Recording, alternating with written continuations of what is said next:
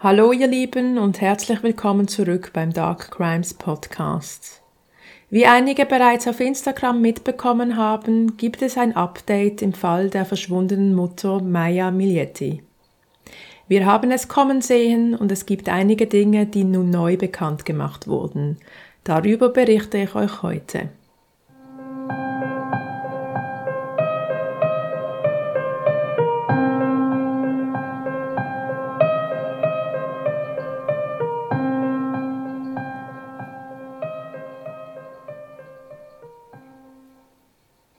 Und bevor wir loslegen, wie immer in der Aktuellserie, der Hinweis darauf, dass ich hier nur wiedergebe, was Nachrichtensender und Ermittler veröffentlichen und ansonsten meine persönliche Meinung zum Fall wiedergebe.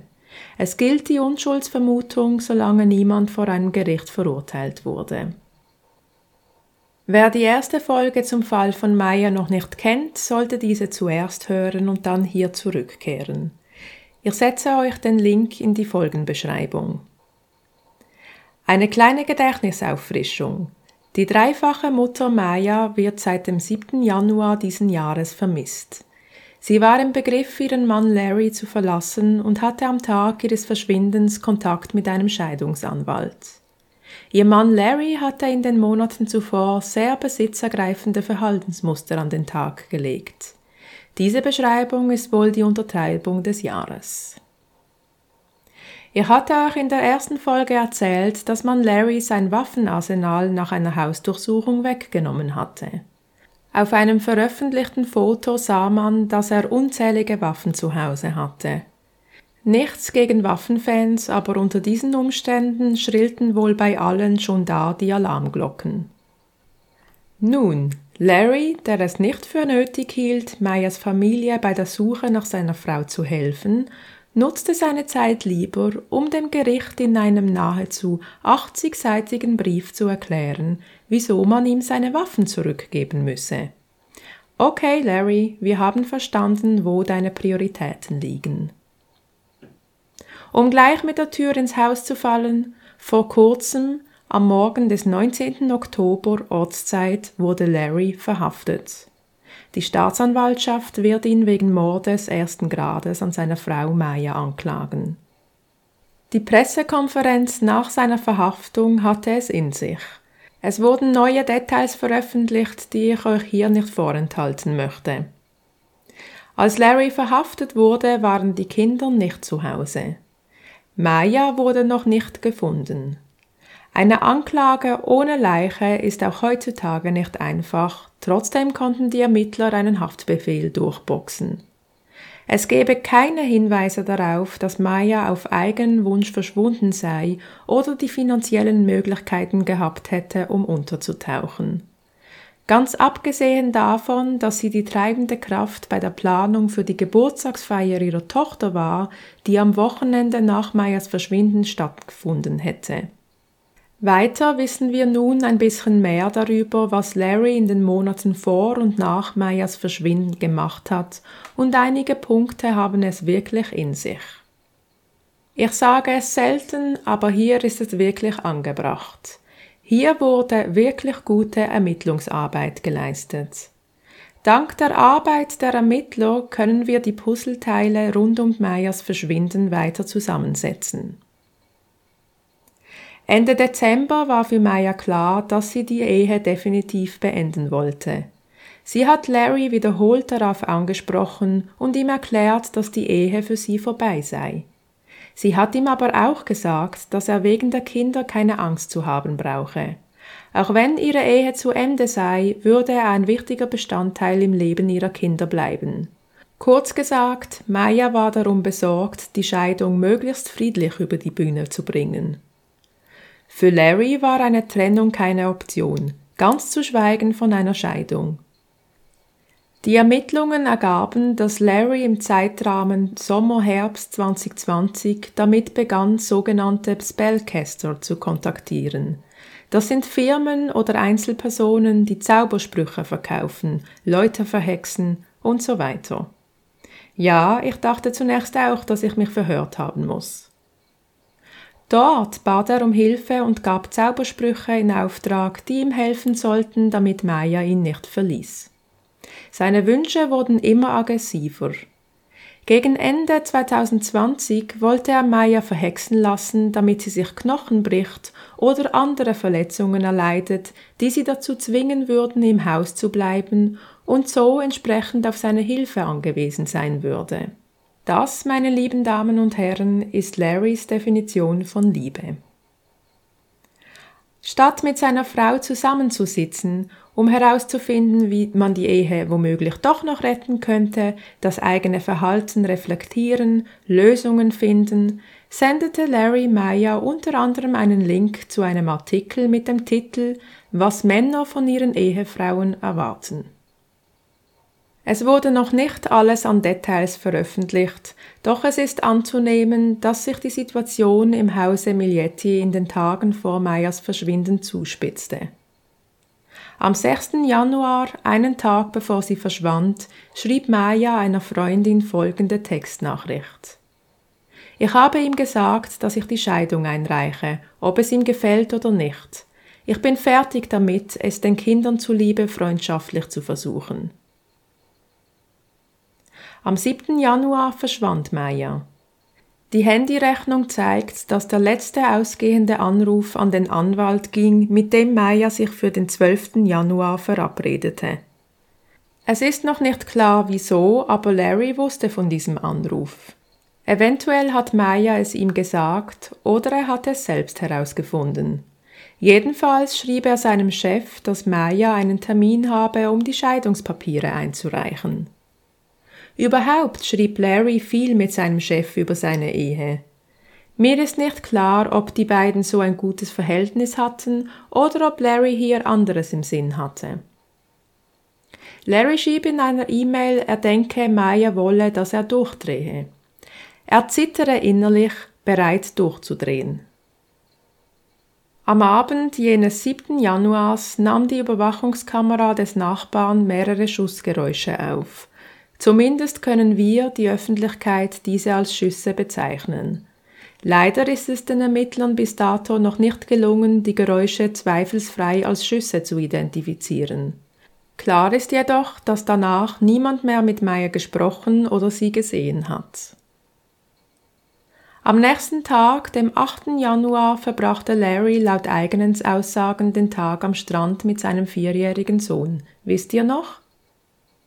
Nun, Laut den Ermittlern brachte die Überwachungskamera des Nachbarn Interessantes zutage.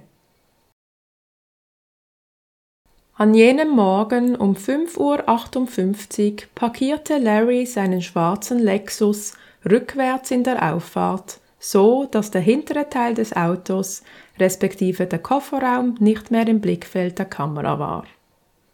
Kommt uns das nicht irgendwoher bekannt vor?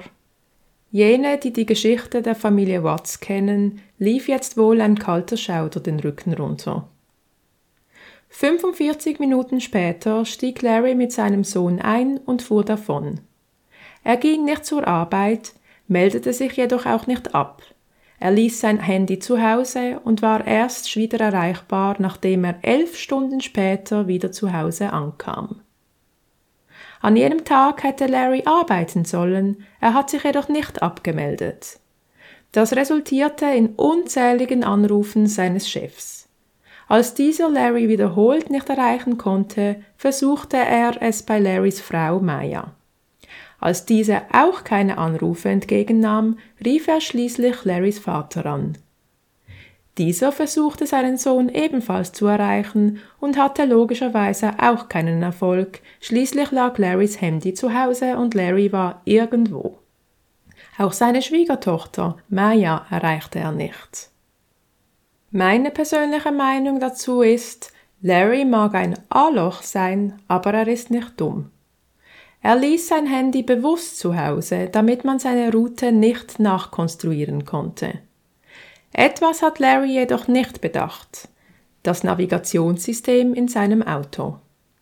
Auch wenn sein Aufenthaltsort an jenem Tag nicht genau ermittelt werden konnte, zumindest jetzt noch nicht, wissen wir zurzeit jedoch, dass Larry am Nachmittag des 8. Januar sein Zuhause als Zielort im Navi eingegeben hat und dieses ihm zweieinhalb Stunden für die Rückfahrt berechnet hatte. Diese zweieinhalb Stunden sind essentiell und werden in der Suche nach Maya wohl eine große Rolle spielen. Wieder einen Tag später, am 9. Januar, als Mayas Schwester sie als vermisst meldete, veränderten sich Larrys Wünsche gegenüber dem Spellcaster. Nicht nur, dass er explizit darum bat, die Zaubersprüche gegen Maya zu beenden, er begann nun auch damit, wie soll ich das nennen, Verhexungsaufträge zu senden, die gegen den Mann gingen, den Larry verdächtigte, mit Maya eine Affäre gehabt zu haben.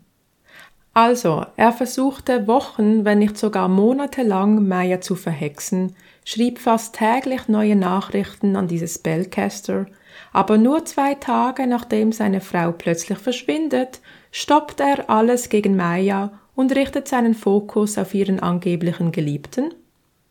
Auffällig. Sehr, sehr auffällig.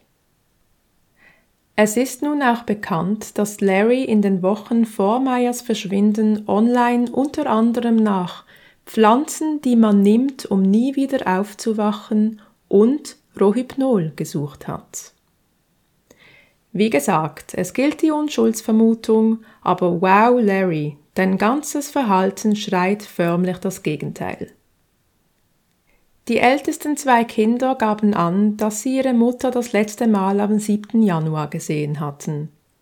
Am nächsten Morgen, als Larry mit dem jüngsten Kind elf Stunden verschwand, hörten sie jemanden im Haus, sahen aber nicht, ob es Maya oder Larry war.